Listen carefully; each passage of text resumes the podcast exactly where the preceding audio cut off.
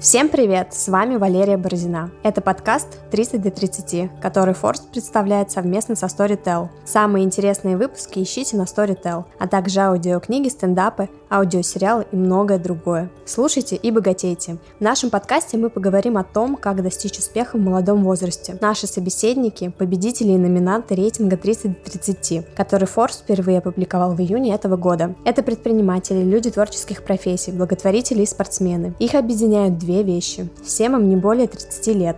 В столь молодом возрасте они уже успели добиться профессионального признания и стать известными на российском или даже на глобальном уровне. Их называют самыми перспективными россиянами. В наших подкастах мы расскажем, как живут и работают молодые визионеры, что способствовало их успеху, что такого они сделали в своей индустрии, чего не сделали другие, и многое другое. Кирилл Аверьянов научился кодить в 11 лет. К шестому классу он уже знал несколько языков программирования и мог разработать приложения для разных программных обеспечений. Чуть позже он стал оттачивать навыки программирования в iOS комьюнити. В сообществе он познакомился с разработчиками крупных российских и международных компаний, среди которых были и специалисты из ВКонтакте. Через них он отправил свое резюме и вскоре стал самым молодым программистом российской интернет-компании. Он разработал одно из самых популярных мобильных приложений прошлого года – интерактивное шоу «Клевер», а также приложение ВК-админ ВКонтакте. В 10 классе Аверьянов бросил школу, чтобы сосредоточиться на карьере в IT. Кирилл, привет. Привет. А расскажи, пожалуйста, как так получилось, что ты в 16 лет а, стал работать разработчиком ВКонтакте? Ты же еще в школе учился. А, да, я поступил в 10 поступил, не знаю, как сказать, в 10 класс. Перешел. Перешел в 10 класс. Я уже, наверное, с класса 8 где-то подрабатывал на фрилансах и решил, что надо что-то сделать такое серьезное. Сначала я пробовался попасть в Баду, я помню, в Лондон. Они даже провели несколько интервью, но потом я что-то облажался. Было бы круто, если бы я тогда, условно, поехал в Лондон. На самом деле сложилось все гораздо лучше, и меня взяли в ВК. Как получилось, ну, не знаю, но я уже много раз эту историю рассказывал, в принципе. Я написал э, знакомым, которые там работали, и они такие, ну окей, вот типа на тебе тестовое задание. Так, а откуда у школьника знакомые из ВКонтакте? И как вообще у тебя вот интерес к программированию появился? Я, я на самом деле очень общительный, еще там с восьмого класса ходил по всяким этапам конференциям, и, в принципе, я знал много кого там из Альфа-банка, из всяких таких крупных IT-компаний, из ВКонтакте в том числе, но у меня были несколько знакомых, с которыми я прям активно общался, когда еще был школьником, соответственно, они, они работали в ВКонтакте. Вот, а про интерес к программированию, Эту историю тоже много раз рассказывал. В 11, кажется, лет, я лет 9 ходил такой и говорил всем, что я хочу стать программистом, и все таки да, да, молодец.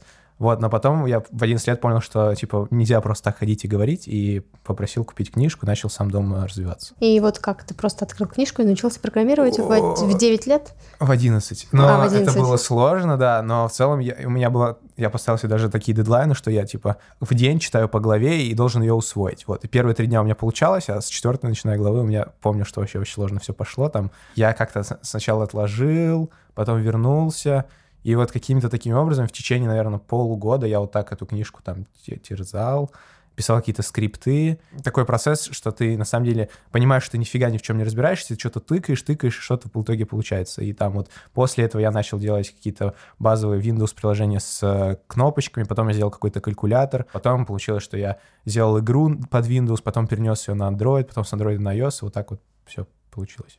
Так а откуда все-таки интерес к программированию появился? То есть у тебя родители были программистами. Вот как ты вообще об этой профессии узнал в 9 лет? Вот. Что тебе, ну, какое-то событие? Уже тогда, когда мне было 9 лет, а это 2010 год, да, профессия программист была уже на слуху. Ну, получилось так, что я, когда мне было лет 9, еще тогда был жив Стив Джобс, я тогда о нем узнал и э, смотрел всякие передачи там про Стива Джобса и э, типа, о, но он, по-моему, не был программистом, по-моему, про Билла Гейтса я еще смотрел, и вот он типа был программистом, такой, о, надо тоже стать программистом, буду богатым, как Билл Гейтс. То есть они тебя вдохновили на твою... Ну, а дальше я два года ходил и говорил, что я буду программистом. Про этих знакомых разработчиков, которые тебе помогли попасть во ВКонтакте. То есть ты познакомился с ними благодаря какому-то сообществу. Как туда попал? Да, да в это сообщество? Там, то есть там есть какой-то отбор или ты просто привет? Не, не, э, Ну, конкретно про ВК, если говорить, ну вот вообще э, я с восьмого класса, ну нет, мне было лет 14-15, было сообщество Cocoa Heads Russia, mm-hmm. оно для, именно для iOS-разработчиков, оно проходит в Москве и в Петербурге. И вначале я ходил на нее, сначала вообще просто о нем не знал, потом ходил на него как участник, а потом в, в скором будущем стал организатором, а вот сейчас буквально в сентябре два года был организатором, отошел от организаторства, потому что сейчас нету времени на это. Это просто сообщество, в которое соединяет людей. Там, ну, люди приходят на доклады, и, соответственно, таким образом я сначала пришел вообще максимальным школьником, самым вообще молодым. Я даже стеснялся того, что, типа, я... Ты был там самый молодой? Ну да-да-да. Но потом, типа, все постепенно, постепенно. Я потом даже выступил с докладом, очень плохим, конечно, но это тоже был опыт, и познакомился много с кем. Вот, конкретно про ВКонтакте говорить. У нас во ВКонтакте работает такой человек Сева, и он пришел в ВК за несколько месяцев до меня, и ему тоже было столько же лет, сколько мне. Таким образом, мы с ним очень давно общались до этого, и в хакатонах участвовали, и, соответственно, после этого он э, сказал, что вот есть Кирилл еще, и можете его тоже рассмотреть. Угу, то есть он тебя порекомендовал? Ну, условно так, да. Скажи, пожалуйста, вот, а что вот важно, когда ты учишься программированию? То есть тебе только книжка помогла или вот сейчас какие-то ресурсы, там, YouTube-каналы, еще что-то вот? Если там тоже школьник захочет стать программистом, вот с чему его начать? Ну, YouTube-каналы, они... Я вообще не помню, чтобы я ими пользовался. То есть они очень сильно разжеваны, конечно, Наверное, это кому-то будет полезно, но в целом я всегда на X10 смотрю эту, эти все видосики и там проматываю. Они, в принципе, делают какие-то очень базовые вещи очень долго.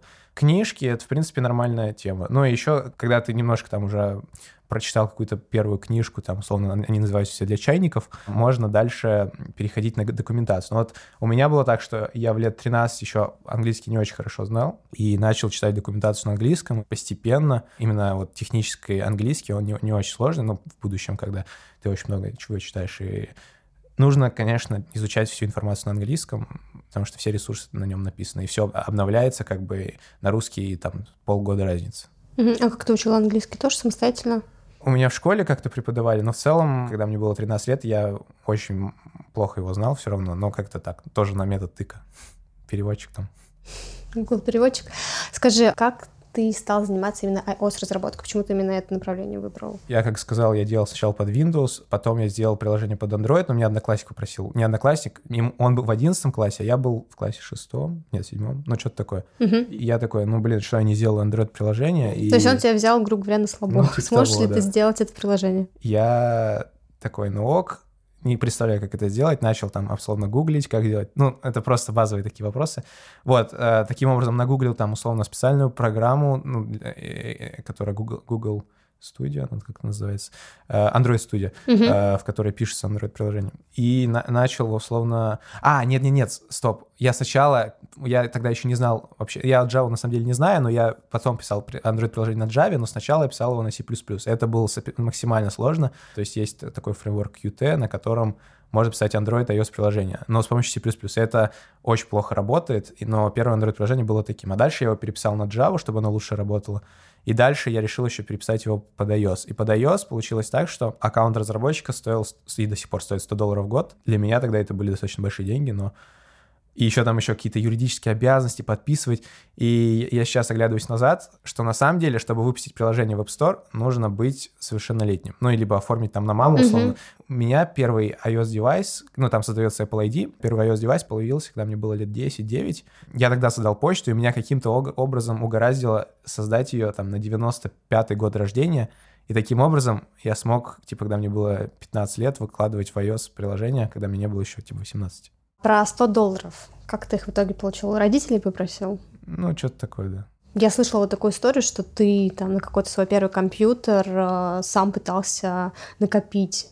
Вот а... сколько он стоил и как тебе удалось это сделать, ну, будучи школьником? У меня уже был компьютер, э, ноутбук, но он был достаточно слабый, и я понимал, что нужно более сильной мощности. И плюс я еще в то время увлекался 3D-моделированием и для этого еще, типа, сильнее нужны мощности. Я копил, типа, два года на компьютер, откладывая с обедов в школе. Вот, ну, типа, мама там каждый день по 100 рублей давала, и... Ну, конечно, я не, коп... не накопил так всю сумму, но там, типа, еще на день рождения дарили подарки. На праздники. Ну, да-да-да. Ну, типа, стоил он по тем... Это 2014 год. 80 тысяч. И ты накопил 80 тысяч за два года? Ну, да.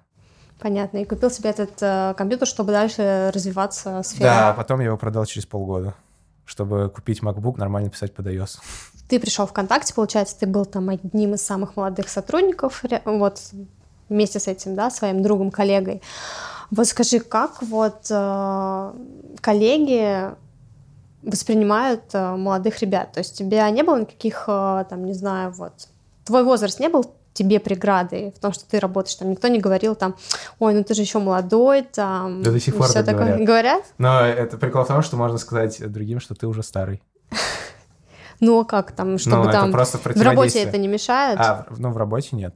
Но вначале было сложно, но в целом, там, типа, за первую неделю я привык. Ну, это шутки такие, они, они, они до сих пор э, много кто-то говорит, но вот, например, э, когда мне рекламируется, я ведь, типа, работаю в отделе бизнеса и рекламы, угу. когда мне рекламируется что-то про военные билеты, это у всех вызывает смех сразу. Но в целом нет никаких проблем. Ну, серьезно, люди, которые шутят над возрастом, я считаю, они недостаточно развитые люди просто. Я сейчас общаюсь там с инвесторами, там привлекали денег под проект, и получилось, что это такая же точно ситуация, как была вот э, два с половиной года назад э, с, iOS со мной, как бы, когда я был еще программистом. Сейчас как бы я как типа полупредприниматель такой, и также были, в общем, люди, которые про возраст шутили, и также и среди инвесторов есть. И ну, сразу я таких инвесторов просто забиваю на них.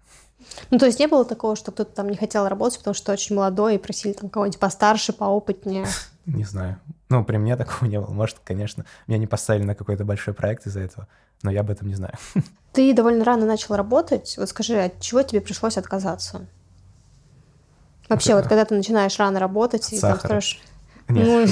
Ну, Ну, от сахара кстати, недавно отказался. Ну, я не знаю, ну... Э... Ну, то есть у тебя не было, наверное, такого какого-то беззаботного детства, как у всех, если ну, да, ты ну, то есть от, с 10 класса... Сказать, да. Я вот вчера смотрел фильм какой-то про школьников, и мне прям было, блин, хочу так же в старшей школе ну, типа, там прикольно, в общем, было. Я люблю фильмы про школьники, потому что у меня такого не было, и очень прикольно наблюдать за школьниками. Ну, серьезно, в 10 классе я ушел, и, соответственно, это, на самом деле, как раз начало, ну, там, 9, 10, 11 класс, начало такой, ну, там все встречаются, все ходят на тусовочки, и, ну, я как-то это пропустил. Но я, на самом деле, все ходили на тусовочки еще там в классе седьмом, и я в этот момент помню, что я специально шел домой пораньше. У меня вообще режим был, начиная с седьмого класса, что я просыпаюсь в 8.30, иду к 9 в школу, возвращаюсь в 3 часа, ложусь спать, сплю до там 7 вечера и работаю до 3 часов ночи.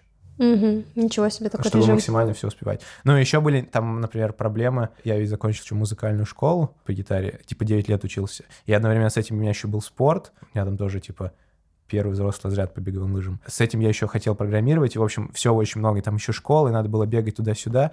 Было достаточно сложно. Но потом я, типа, отказался от всего ну, закончил школу музыкальную и программировал только. Как ты считаешь, на старте карьеры важно вот такой вот, э, не знаю, образ жизни вести, да, когда ты работаешь круглыми сутками? То есть это очень важно для хорошего старта, работать там 24 да, на 7. Думаю, да. Но у всех э, все зависит от целей, но это лично про меня. То есть я не могу гарантировать кому-то что-то или говорить, как кому-то что-то нужно делать, но э, мне, мне это вполне подходит. Я, я только рад того, что, типа, я до этого как бы так занимался, сейчас как бы я... Ну, я полностью сейчас отказался от личной жизни специально, чтобы э, работать.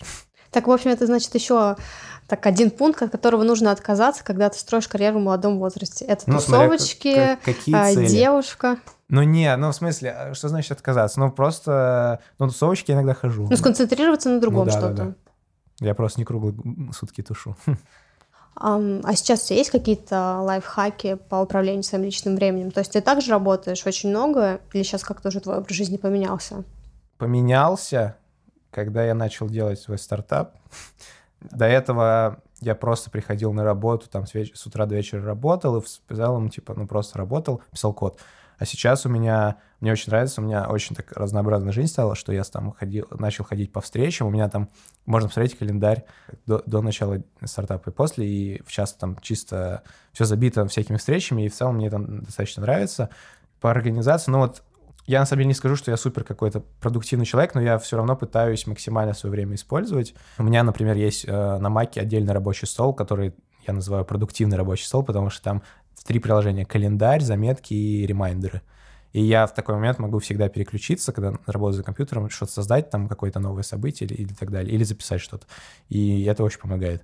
Ну, то есть ремайдеры прям спасают, потому что вот я замечал, как я до этого пытался что какие-то дела, и сейчас потом я их забывал, и сейчас максимально все пытаюсь записывать, там, вплоть от того, что нужно проресерчить, что нужно э, почитать и что нужно сделать.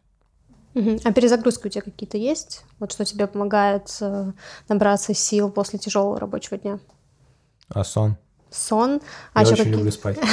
да, э, то, что не хватает нам всем сегодня. А еще что-то там, музыка, спорт. Чем... А, это интересно, кстати. Ну, я немножко занимаюсь спортом, да, но в целом я считаю, что на самом деле, ну, во-первых, сон 100%, потому что я, например, вот если не высплюсь, то я вообще типа посплю 8 часов. Это на самом деле достаточно, да, для человека, но мне недостаточно 8 часов. И я То там... есть ты в рабочий будни спишь больше 8 часов? Да. Сколько? Ну, часов 10.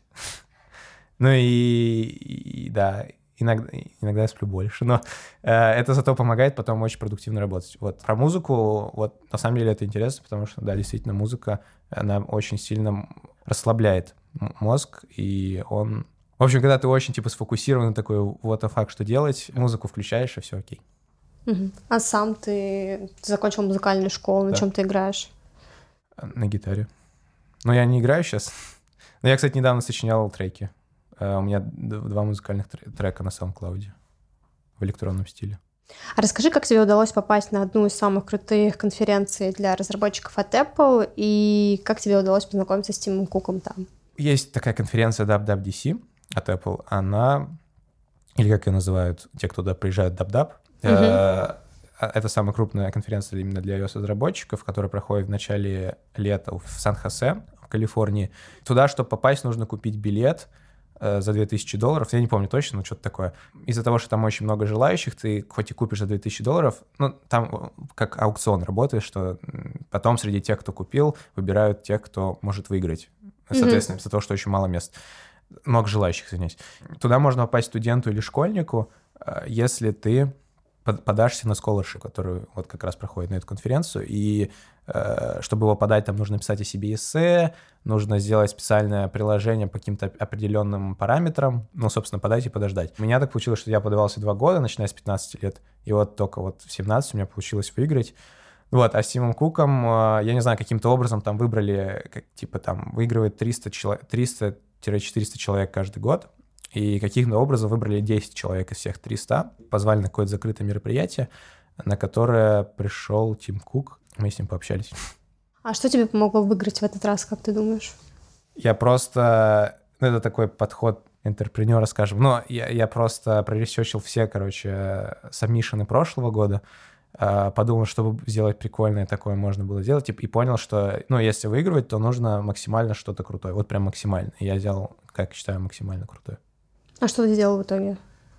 Я сделал говорящего Тима Кука, который с ногами Марио бегает и учит тебя программированию, бегает по полю. Это игра такая. Ну, нет, это скорее там ты перетаскиваешь блоки, соединяешь их, типа, ну, как там, условно, базовые такие программерские игрушки, и он, он бегает от того, как ты поставил блоки. А много было ровесников там твоих? Или ты был там тоже самым молодым? Не-не-не, там как раз это школьники и студенты. То есть там были люди младше меня. Но в основном очень смешно было, когда я встречал, типа, чувачков, которые там 14 лет. И я такой, понятно, я не самый молодой. Слушай, а что тебе этот опыт дал, вот эта поездка?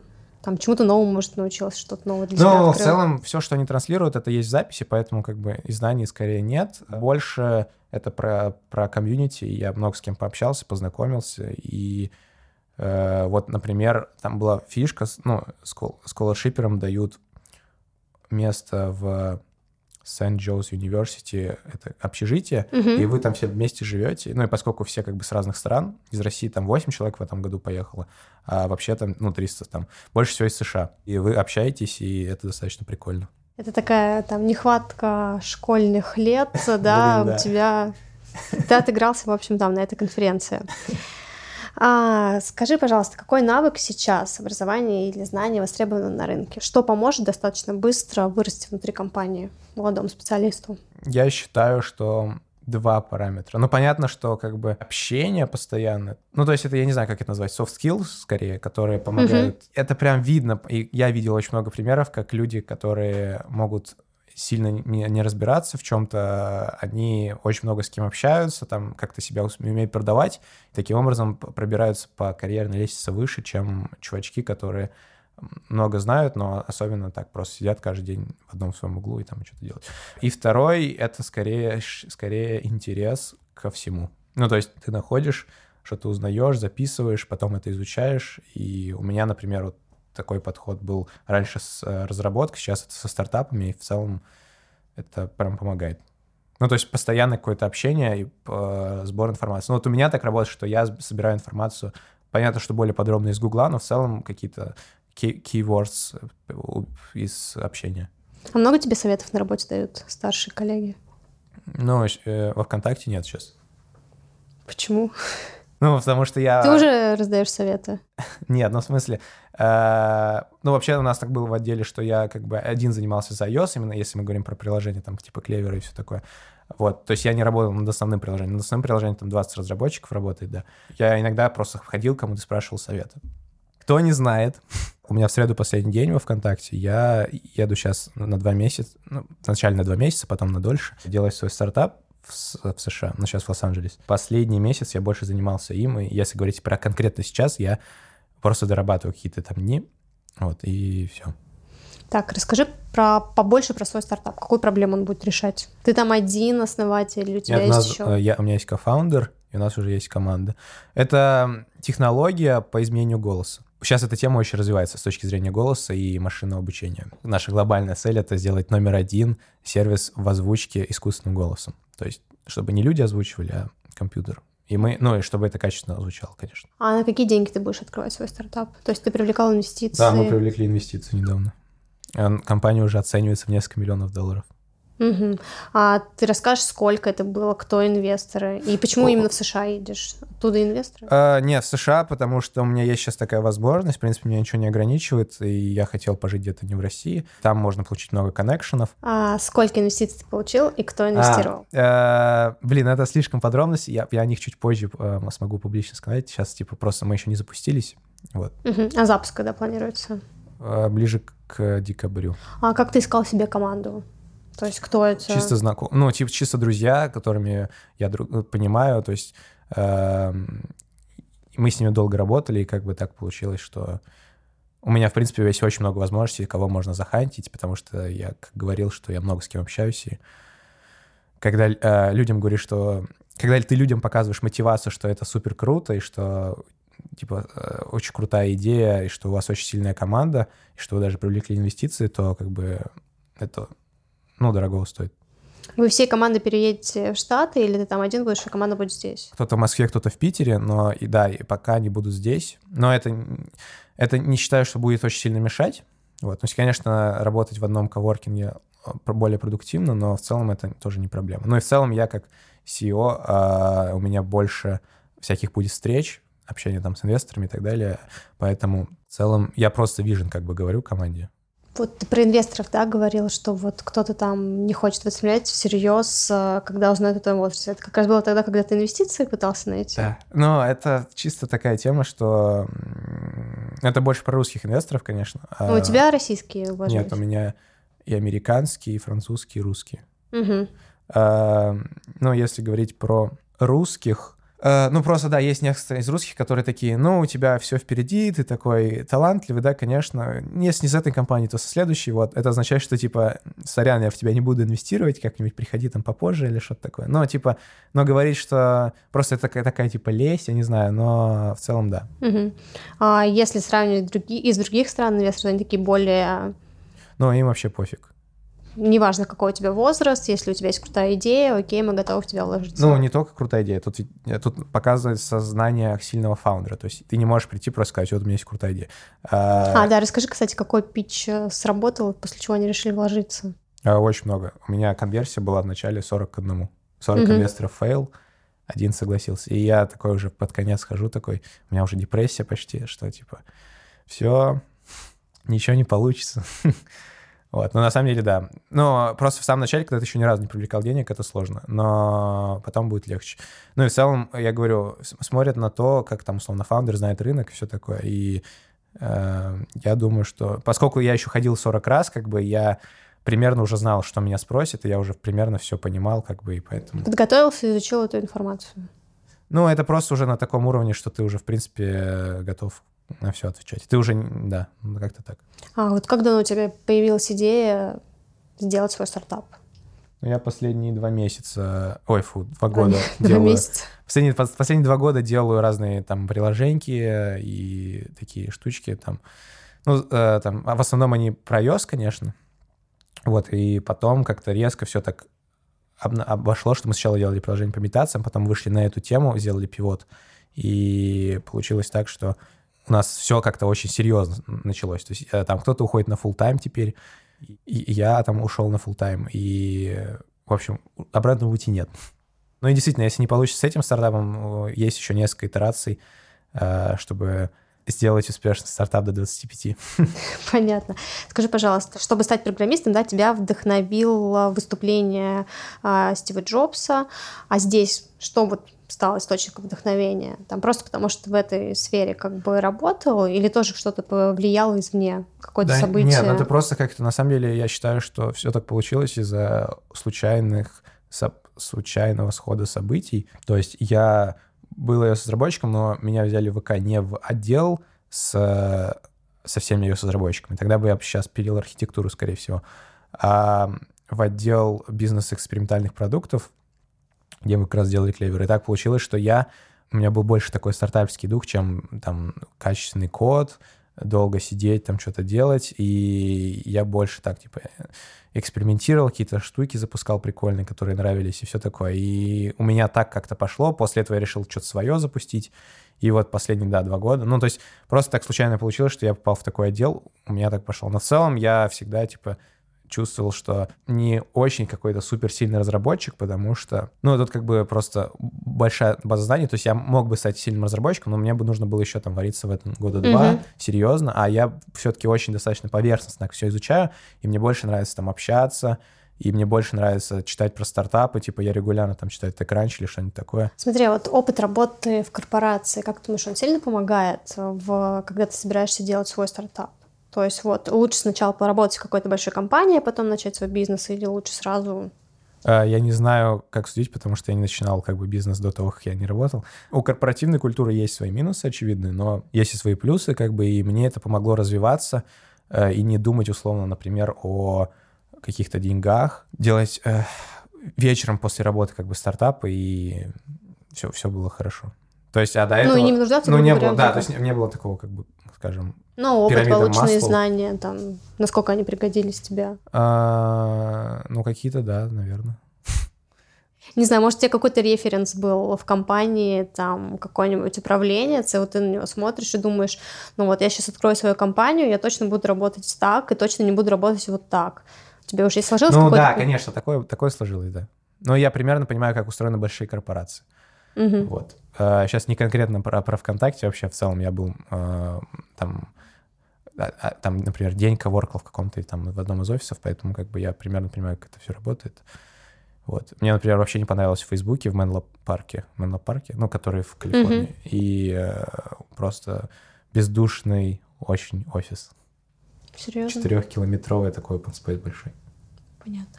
А вот если говорить там про референс, да, вот на каких там предпринимателей или управленцев, за кем ты следишь, вот там не в плане того, что ты копируешь там их чью-то модель и так далее, вот что просто тебе интересно, и ты получаешь какие-то кейсы от их опыта. А, много кого. Ну, например, приведи. Кто такой вот самый-самый? Ну, я не знаю. Ну, э, в смысле, я просто... Ну, мне... Вот э, стартаперы, может, какие-то есть, за которыми ты следишь, кто тебе нравится, как работает. Да, но я недавно вот познакомился с Юрой Лившицем из OpenLand, и угу. он очень крутой чувак. Вот. Но он русский, и он, он жил 12 лет в США, там вот недавно они привлекли э, тоже несколько миллионов долларов инвестиций, и, э, ну, он, он очень крутой, типа, у него очень большой опыт, и он мне помогает советами. Вот, э, если говорить про каких-то отдаленных, ну, я не знаю, ну, там, ну, Илон Маск крутой. Как ты считаешь, у нас есть в стране какие-то социальные лифты, которые помогают э, молодым ребятам? Или все зависит от того, в какой семье ты родился? Грубо говоря, если ты родился в семье топ-менеджера, у тебя в карьере все сложится хорошо. Я не знаю таких историй. Я хотел пошутить про бизнес-молодость, но нет. Мне кажется, что такого ничего нет, если честно. Ну, то есть, от, откровенно говоря, то есть я бы, наверное, так и учился бы в школе, если бы я серьезно не, не принял какое-то решение, что нужно что-то менять, потому что я видел, куда это все движется, что, в принципе, ничего никак активно не развивается. И, в принципе, я вот помню, я рассказывал, что я в восьмом классе подходил к учителю физики и говорил, что про какой-то вопрос, она такая, а ты вот это изучишь в одиннадцатом классе. Вот. Я в одиннадцатом классе так и не побывал. Ну, то есть у меня был очень э, такой интерес вот в начальных классах. То есть я бы хотел, на самом деле, закончить школу за 7 лет или за 6. Мне было вообще идеально. То есть я, в принципе, был готов просто сидеть там 24 часа изучать. Мне такой возможности не дали, поэтому я как бы... И я заметил, что это как бы постоянно так в моей жизни работает, что если мне что-то не дают, то я начинаю э, что-то сам делать. А, а как вообще вот учителя, родители отреагировали на то, что ты решил бросить школу? Родители, скажем, ну, очень сложно было, но в целом, типа, я такой, ну и я, короче, сам все решаю. вот. А учителя, а что они скажут? А кто-то такие, э, помню, учитель информатики, вот это очень смешно. Он такой, типа, ну все, он типа все, если он такой, такая умная голова была. Ну, единственное, хорошо отреагировал там один из учителей, да, но в целом ничего такого не было. А ты чувствовал зависть там со стороны одноклассников, друзей, вот что ты там уже там 16 лет начал работать? Да я не... У тебя появился там, Как? Я же не общался с ними. То есть ты постоянно работал и практически ни с кем Ну, там один раз в полгода приходил в школу, типа, привет. То есть ты начал работать, редко очень появлялся. Так я же ушел из школы, когда начал работать. А что ты говоришь, раз в полгода появлялся? А, ну просто типа навестить, я не знаю, как а. это называется. Значит, все-таки были какие-то друзья, раз ты кому-то ходил. Да не, просто типа там учителям, типа, вот, смотрите. Все-таки я э, работаю, жизнь моя не закончилась. Да, все окей. Понятно. Скажи, пожалуйста, а, то есть образование, там, не знаю, корочка, диплом сейчас, она, ну, не так важна, нет. Если отталкиваться от этого опыта. Ну, это только в твоей кого. профессии? Смотря для кого. Или... Я бы не стал доверять хирургу, у которого нет высшего образования, если бы я не был каким-нибудь бандитом. Не знаю. Ну, нет, конечно, для моей профессии, я думаю, вообще не нужен. Ну, что значит моя профессия? Я не, не, не знаю, какая у меня профессия. Если говорить про программиста и разработчика, то не нужен. Если говорить про... Наоборот, даже хуже, если он есть. Если особенно пишут... Я недавно, вот мы собеседовали чувака, он писал в резюме, что он закончил там такое-то, такое-то. И я такой, блин, не надо столько заканчивать. Ну, типа, важно то, как ты... И теория, практика, наверное. Да-да-да. Ну, а все как бы предприниматели, самоучки, это известно. А ты... Важно самообучение. Самообучение, сколько ты времени уделяешь? Вот из чего оно состоит?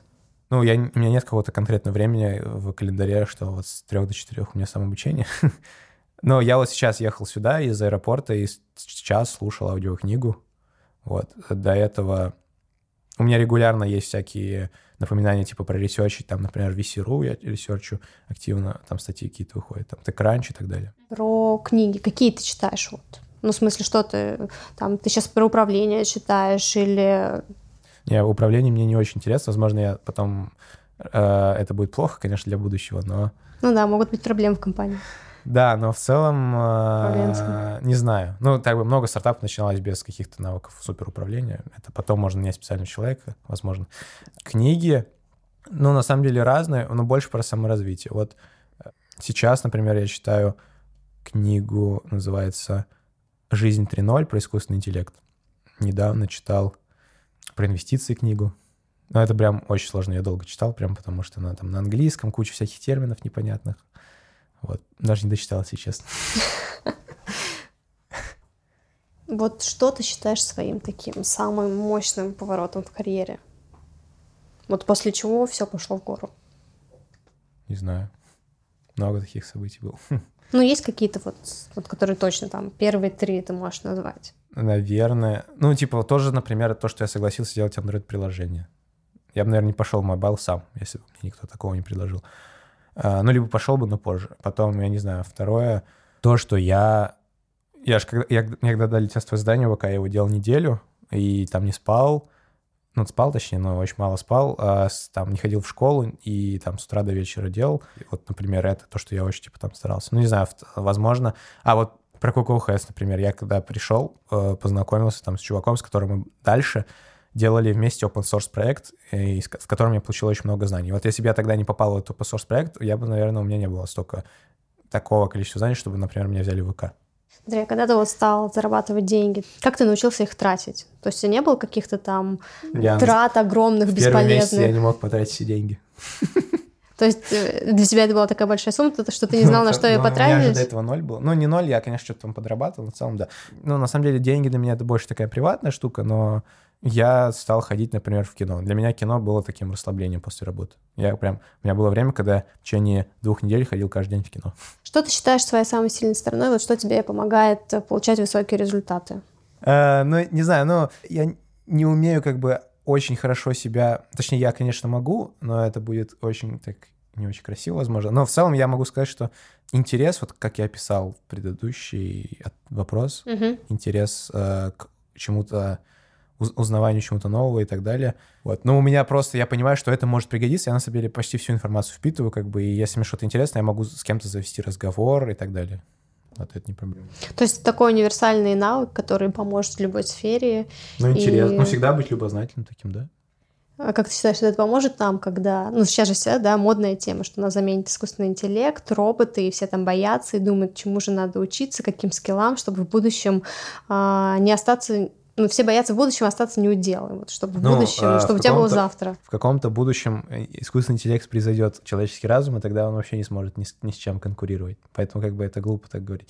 Но в ближайшие, конечно, э, лет так 30 это вряд ли случится. Поэтому если говорить про какой-то ну, автоматизированный искусственный интеллект в каких-то конкретных узких областях, то, конечно, да. Но там такси, не знаю, кто там, бухгалтер и все такое. Ну вот как ты думаешь, чему нужно этим людям учиться? То есть им нужно учиться... Развивать soft skill, Нет, чтобы... им нужно учиться постоянно учиться уметь. И, чтобы... наверное, уметь переобучаться. Но если условно завтра э, будет так, что все программисты условно никому будут не нужны, то это не проблема. Ну, а для меня особенно, потому что я уже не программист особенно сильно. Вот, но вообще, типа, если бы я сейчас был программистом, я бы просто взял и переобучился на что-то другое, на что-то более интересное. Ну, то есть это, это не проблема. Нужно уметь просто постоянно что-то учиться, вот и все. Ты относишь себя к поколению миллениалов? Как ты считаешь? Вот видишь эту разницу возрастную? Так это же более старшее поколение, чем я. А, ты же Z уже, да. точно. И, кстати, а с, миллиони... с миллениалами ты видишь эту разницу? А, ну, что-то есть такое. А в чем она проявляется? Можешь какой-то ну... пример привести?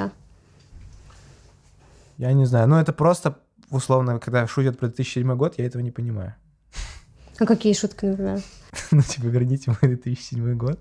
Ну, это я привел, конечно, мне рассказали, что значит 2007 год, но в целом, а, типа, вот такие похожие как, шутки, которые, когда миллениалы, миллениал, миллениалы росли вместе, и у них какие-то исторические события были а, одни и те же, я, я это все как бы пропустил и не совсем в теме. Вот. Я в теме с 2000, наверное, года 12 так, ну, а более активно там и позже. Вот, ну, то есть э, я же родился э, 01 2001 года угу. во время этого самого. Ну, а если говорить про разницу вот того, как ты относишься там к работе, да, там, не знаю, к деньгам, там, к построению семьи, вот ты видишь в этом разницу? Вот что для тебя важно там? Ну, вот я, я много с кем общался, и в целом это проявляется, что во всех слоях общества есть какие-то люди, которые придерживаются одних взглядов, есть другие люди, которые придерживаются других взглядов. Я могу встретить 40, 45-летнего человека, у которого будет так... Я недавно встретил инвестора, который ему 35 вроде лет, и он ходит в изибустах, как и я. И он э, знает, кто такой Канни Уэст, и мы такие, все, все. Он такой, все, инвестирую. Нашли общий язык. Да. Кирилл, спасибо тебе большое за то, что ты к нам приехал из Питера, чтобы записать этот подкаст. Удачи тебе в твоем стартапе и до новых встреч. Я думаю, что мы еще подробнее в будущем про него поговорим. Спасибо. Пока. Пока. Вы слушали подкаст «30 до 30», который Forbes подготовил совместно со Storytel.